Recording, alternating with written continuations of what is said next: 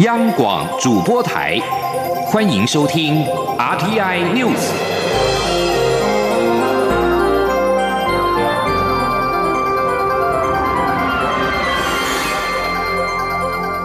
听众朋友您好，欢迎收听这节央广主播台提供给您的 R T News，我是张顺祥。首先把新闻焦点关注到是二零二零总统大选的相关新闻。国民党正式通过提名高雄市长韩国瑜为国民党总统的参选人之后，参与国民党总统初选落败的郭台铭动向备受关注。蓝营支持者担忧他脱党参选导致分裂。国民党今天上午召开了中央评议委员会，中评委纷纷高喊全党要团结，整合各方力量，全力的支持韩国瑜。今天记者刘品希的报道。国民党二十八号召开全国党代表大会，正式通过提名高雄市长韩国瑜为国民党总统参选人，并举办造势活动。二十九号上午，则在党中央召开中央评议委员会，提案的二十名中评委以及十多位临时登记发言的中评委，几乎全都高喊要团结，全力支持韩国瑜。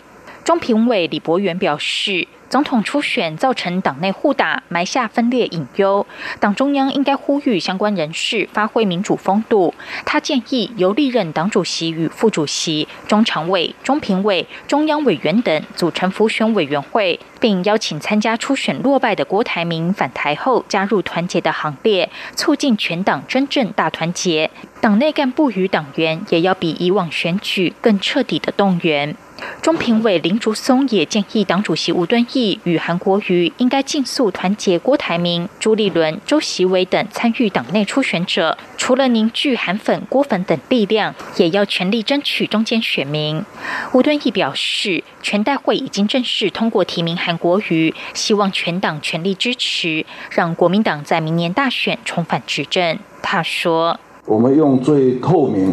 最公开、最公平的方式。”产生了我们初步的总统候选人。那在昨天，已经由全国党代表大会正式通过韩国瑜同志代表我们中国国民党参选二零二零年一月十一号的总统选举。在这里也要恳托大家全力支持韩国瑜同志当选总统。吴敦义说，在立委提名部分，党中央会用最公平的方式产生人选，希望国民党在一百一十三席立委中能够拿下过半席次五十七席，他并将目标定在六十席。吴敦义也再次强调，唯有总统当选，立委席次也过半，国民党才能真正重返执政。央广记者刘聘熙在台北的采访报道。国民党已经启动大选的首波造势，民进党也持续的备战，力拼连任的蔡英文总统竞选架构的总部已经陆续的成型。民进党将在九月二十八号前后召开全代会，为总统及立委选举展开大型的造势。同时，近来独派阵营频传要另外阻挡，恐怕会冲击到绿营的选情。民进党全代会上面也将对老朋友温情喊话，期盼老朋友一起回顾创党的历程。面对二零二零这场大选，大家都能够以大局为重。请记者刘玉秋的报道。国民党二十七号举行全代会，正式提名高雄市长韩国瑜为二零二零总统参选人，挑战蔡英文总统的连任。面对二零二零大选，民进党也积极备战，力拼连任的蔡英文总统竞选总部架构陆续成型，配合九二八党庆，民进党规划在九二八前后举行全代会，与党庆活动联合举办，为明年总统及地位大选暖身。而在此之前，党部也将完。成成与总统竞走、府院党团的整合协同作战。民进党组织部主任李庆峰表示，全代会将与党庆活动一起举办，也会有配合总统及立委提名人的造势活动。全代会的主题、造势活动等，也会与社会对话连结，细节还在规划中。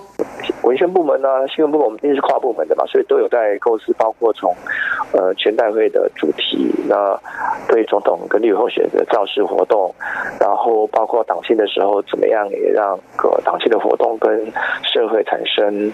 对话，然后其实也是跟选举的暖身啊或是造势有关，这个都没有问题，这个都都是确定的。不过，近来继喜乐岛联盟宣布成立政党后，前总统陈水扁也传出要筹组一一边一国党，就连前台南县长苏焕智也打算筹组新政党，恐冲击绿营大选选情。李庆峰指出，民进党主席卓荣泰在接任党主席时就宣誓要找回民进党的老朋友，期盼让老朋友们成为下个战斗团队最强的一份子。为此，民进党全代会上也将规划向老朋友们温情喊话，希望透过党庆活动时的温情释放，能让所有老朋友齐聚一堂，回顾创党的历程。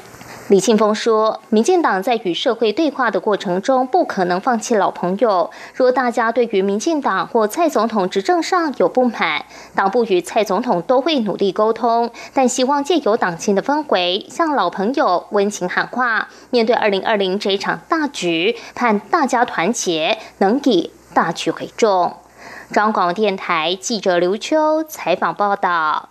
对于有媒体指，民进党评估台北市长柯文哲明年参选总统大选的机会越来越小，柯文哲今天受访的时候表示，他最难缠的地方就是太不可测，所以永远不要预测柯文哲。对于韩国瑜二十八号在国民党全代会定调明年大选是中华民国的保卫战，并且抨击蔡政府无能，柯文哲则是说他没有看，但是认为指控别人要有证据。而对于香港的情势，柯文哲表示，一根火柴不会造成大火，中国大陆恐怕要严肃面对。他并且认为，当台湾太虚弱的时候，对岸在处理香港问题时会更不手软。因此，要有一个强大的台湾，才能够提供香港更多的支援跟保障。请记者欧阳梦平的报道。香港反送中示威抗议持续，警民冲突越演越烈。陆委会日前表示，中共国防部在记者会中暗示将动用解放军处理香港议题，企图重现六四镇压。台北市长柯文哲二十九号受访时被问到中共是否有在香港重演六四的可能，柯文哲表示，他说过一根火柴不会造成大火，中国大陆恐怕要很严肃的面对香港问题。柯文哲指出。香港目前的局面很像台湾在二零一三年到二零一四年的状况，就是当民怨没有解除时，结局就是如此。他并认为要有一个强大的台湾，才能让中国大陆在处理香港时会多点思考。他说：“啊，我都也我也在思考这个问题啊就是说强大的台湾哦，才能够提供给香港更多的资源跟保障。所以我也认为这样的哦。”当台湾太虚弱的时候呢，大陆在处理香港会更不手软，所以我也觉得 一个强大的台湾，你知道吗？会让大陆在处理香港的时候会稍微多一点的思考。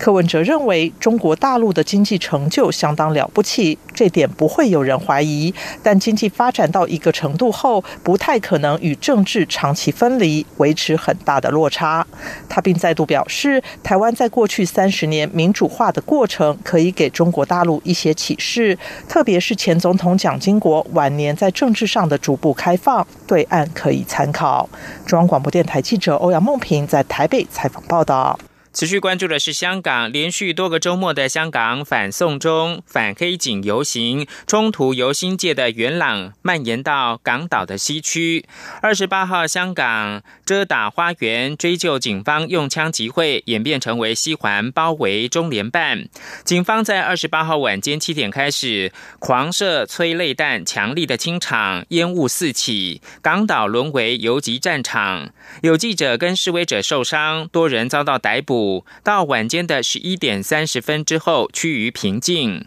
港警今天凌晨表示，一共拘捕四十九名涉嫌参与非法集会人士，有十六个人受伤，其中十二个人情况稳定，四个人已经出院。至于伤者是不是示威人士，医管局并没有说明。香港警察公共关系科的高级警司于凯军今天凌晨表示，激进示威者严重偏离和平表达诉求的原则，警方对暴力行为予以最严厉的谴责。对外界批评港警过度使用武力。于凯军说，警方使用武力时有严格的指引，以适当的武力控制现场，希望尽量避免冲突。而释放催泪弹的目的是保持适当距离，以免近距离的冲突。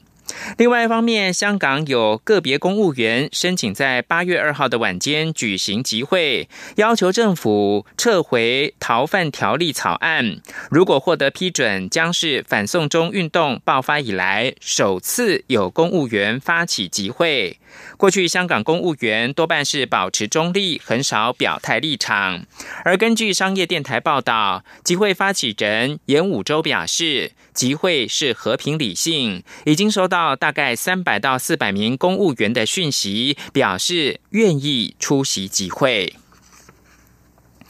关注的是台湾的经济表现。中央大学台湾经济研究中心今天公布了七月消费者信心指数 （CCI） 调查的总数是八十一点四八点，月升一点六八点，重回八十点以上。其中，未来半年投资股票时机大幅上升八点八点，一扫前两个月骤跌的阴霾。请听央广记者杨文军的报道。中央大学台经中心二十九号公布七月消费者信心指数 （CCI） 调查的总数为八十一点四八点，与六月相较上升一点六八点。六项指标中，物价水准、家庭经济状况、投资股票时机、购买耐久财、国内经济景气等五项指标上升，仅就业机会一项指标下降。其中，家庭经济状况创历史新高，而国内经济景气、购买耐久财。物价水准分别创五十一个月、十六个月及十七个月来的新高。七月上升幅度最多的指标为未来半年投资股票时机，为六十七点四点，月升八点八点，一扫前两个月骤跌的阴霾。中央大学台湾经济发展研究中心执行长吴大任分析，目前加权股价指数仍维持在万点之上，加上近期是鼓励股息的发放时机，也让民众对家庭经济状况。信心上扬，他说：“我们长期平均大概在七十五左右，好，但是它总是一个那个回升嘛，哈。那那那实际的股票市场它的表现也是不错，啊，就是它还是在一万一千点左右，而且呢，在这一两个月，好，就是呃，你如果投资股票市场，那也会收到现金股利嘛。”好，那所以说这些效果对我们的那个家庭经济啊都有正面的影响。值得注意的是，以绝对水准来看，指数一百以上偏乐观，一百以下偏悲观。就业机会这项指标过去经常维持在一百点之上，是六大指标中分数最高的项目，但七月却下滑至九十七点六点，创八年四个月来的低点。吴大任分析，去年第四季出口转为衰退，对就业市场冲击有递延。效果加上毕业季到来，求职人口增多，也让民众对就业信心下滑。中央广播电台记者杨文君台北采访报道。国际新闻：日本产经新闻今天报道，日本首相安倍晋三可能不会在九月的联合国大会期间和南韩总统文在寅会面，而这也是两国关系日益恶化的一个最新迹象。报道指出，除非首尔在二次大战劳工和其他议题上面采取建设性的步骤，否则安倍不会和文在寅会谈。日韩对于日本在一九一零年到一九四五年期间强征南韩劳工的赔偿问题存有争议。南韩主张日本加强对南韩出口的管制，是因为在征用劳工的官司上面，南韩法院判决日本企业赔偿，所以日本政府采取报复，并且已经要求世界贸易组织将就此事列为正式议题讨论。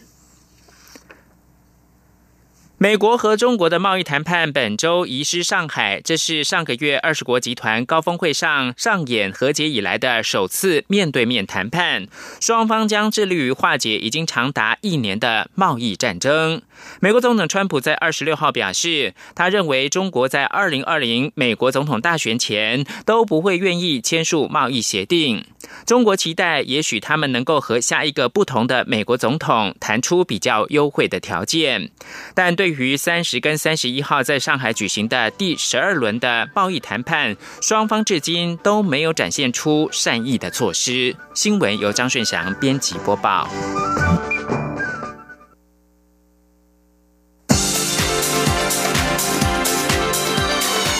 这里是中央广播电台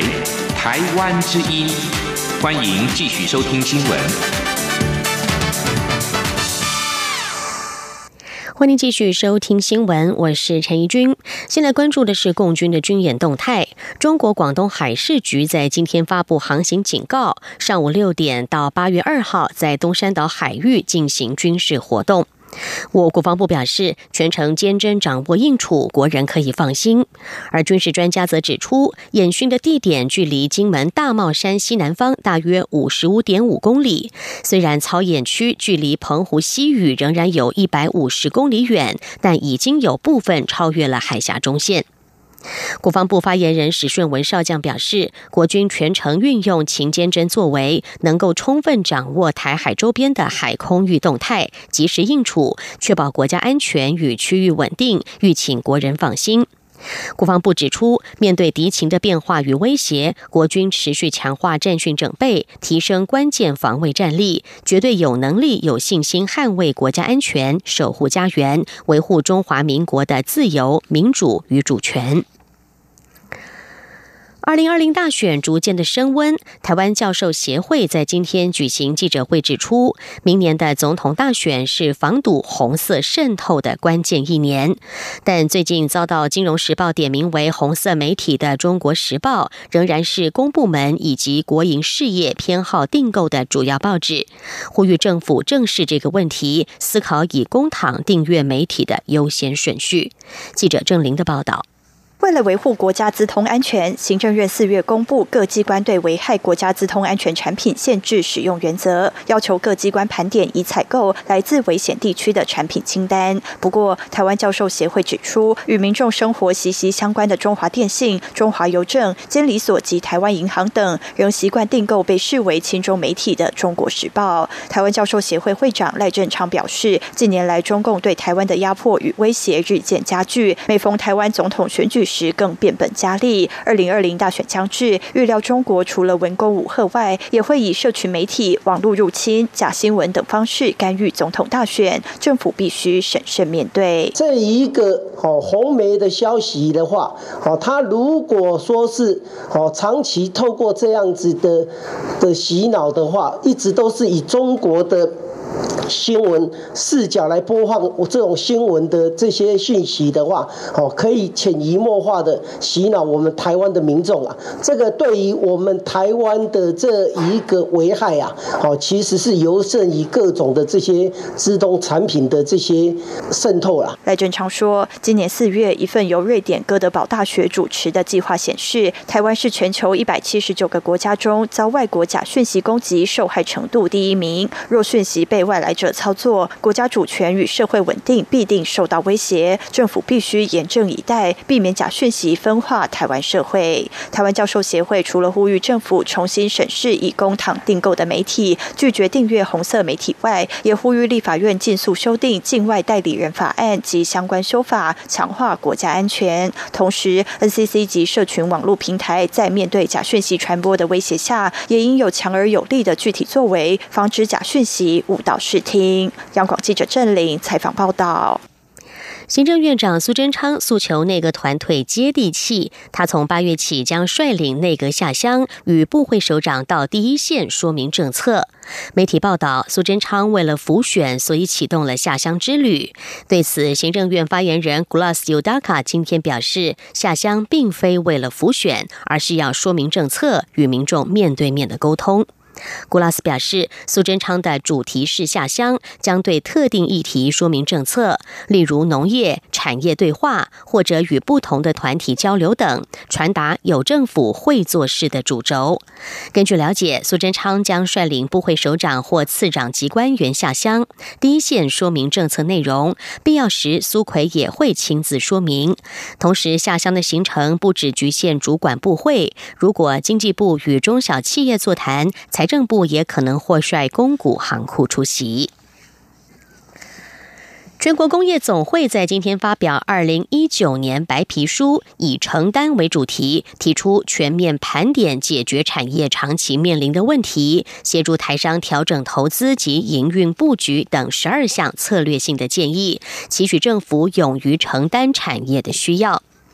国发会发布新闻稿表示。因应美中贸易争端、台商分散布局以及回台投资的趋势，政府已经积极掌握了这个契机，推动相关的方案，以加惠优质台商，促进产业升级转型，打造台湾成为全球产业供应链的枢纽。此外，这次白皮书当中，除了肯定政府对于工总历年白皮书建言的重视，并且感谢国发会主委陈美玲亲自主持会议，使二十七项多年仍然没有解决的问题迎刃而解。根据工总的调查，企业界对政府回复问题的可接受度今年高达了百分之七十四点四六，突破十一年来维持在百分之六十左右的比例。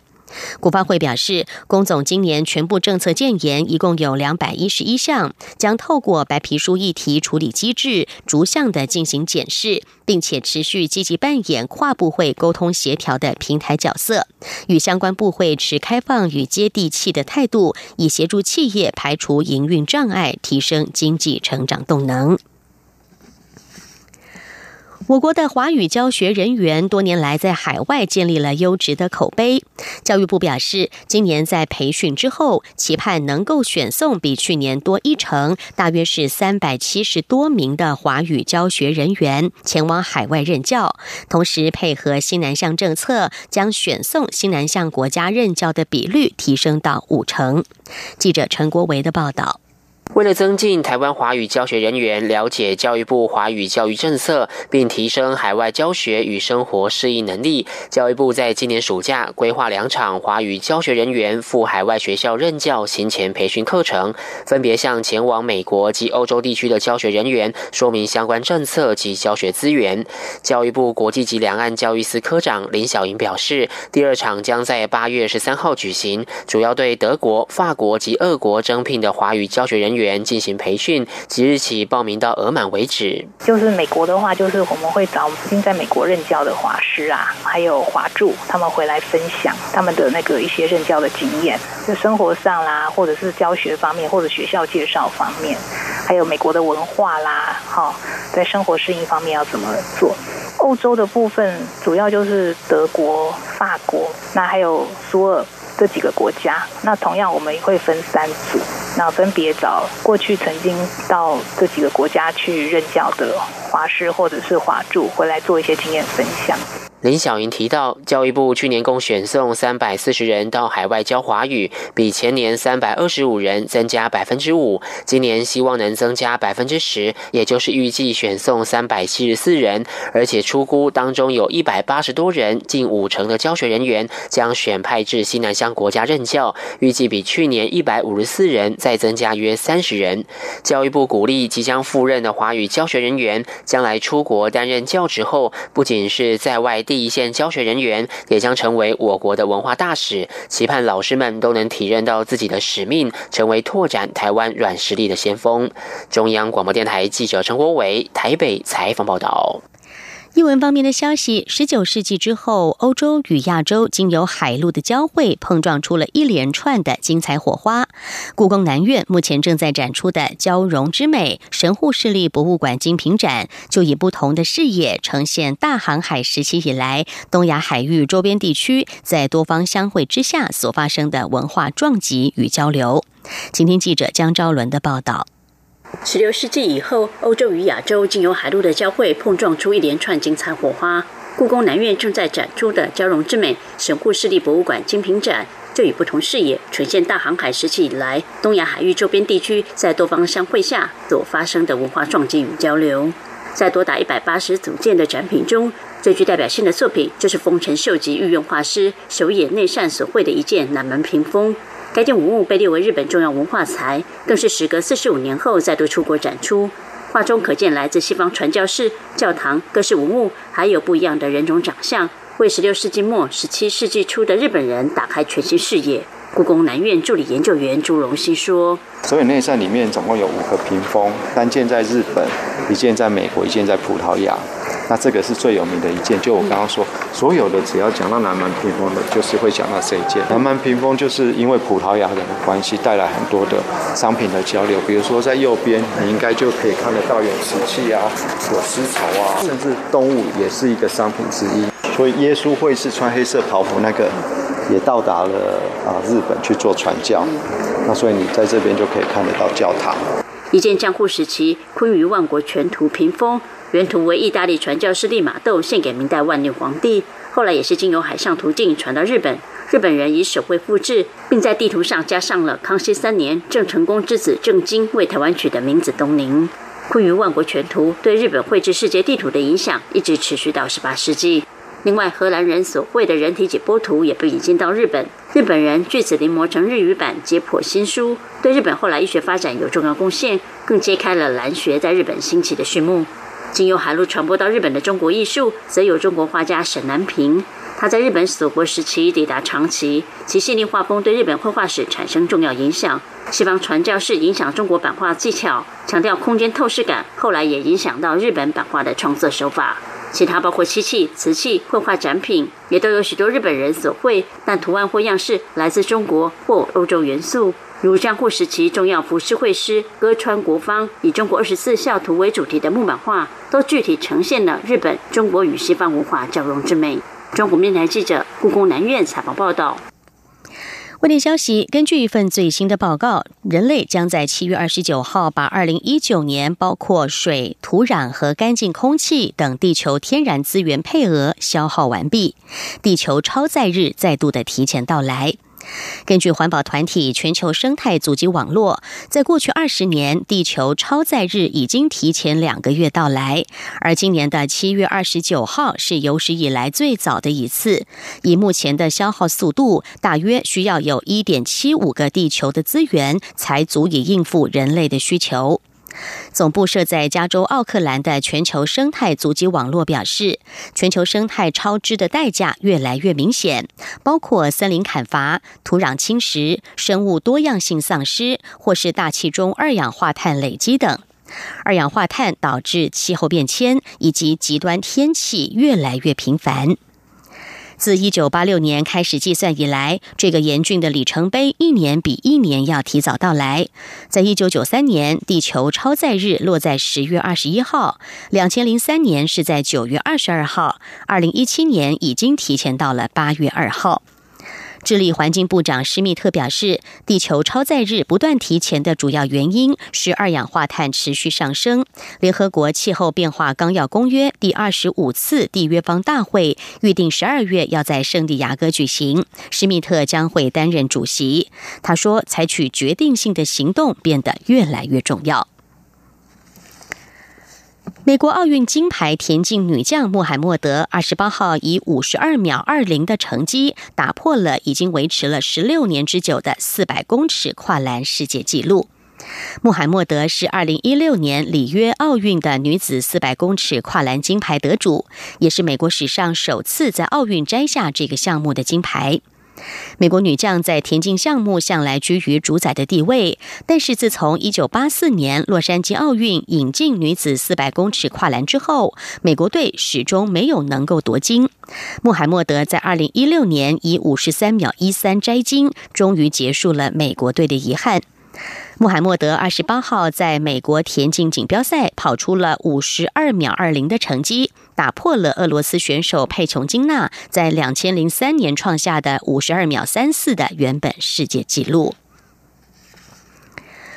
越南政府表示，越南警方二十八号逮捕了超过三百八十名中国人，指控他们经营越南史上最大的地下网络赌博集团。越南公共安全部在网页发表声明说，这些年纪在十八到二十四岁的中国人，在海防市一处守卫森严地区的上百间房间内经营线上赌博网站，为中国赌客提供了线上平台，让他们在运动比赛和彩票当中下注，涉案金额估计高达三十亿元人民币。声明指出，这是以涉案的外国人数和金额来说，发生在越南境内的史上最大赌博集团。此外，警方在这次的突袭行动当中，也没收了大约两千只的智慧手机以及五百三十部电脑。以上 T I News 由陈义军编辑播报，谢谢收听，这里是中央广播电台台湾之音。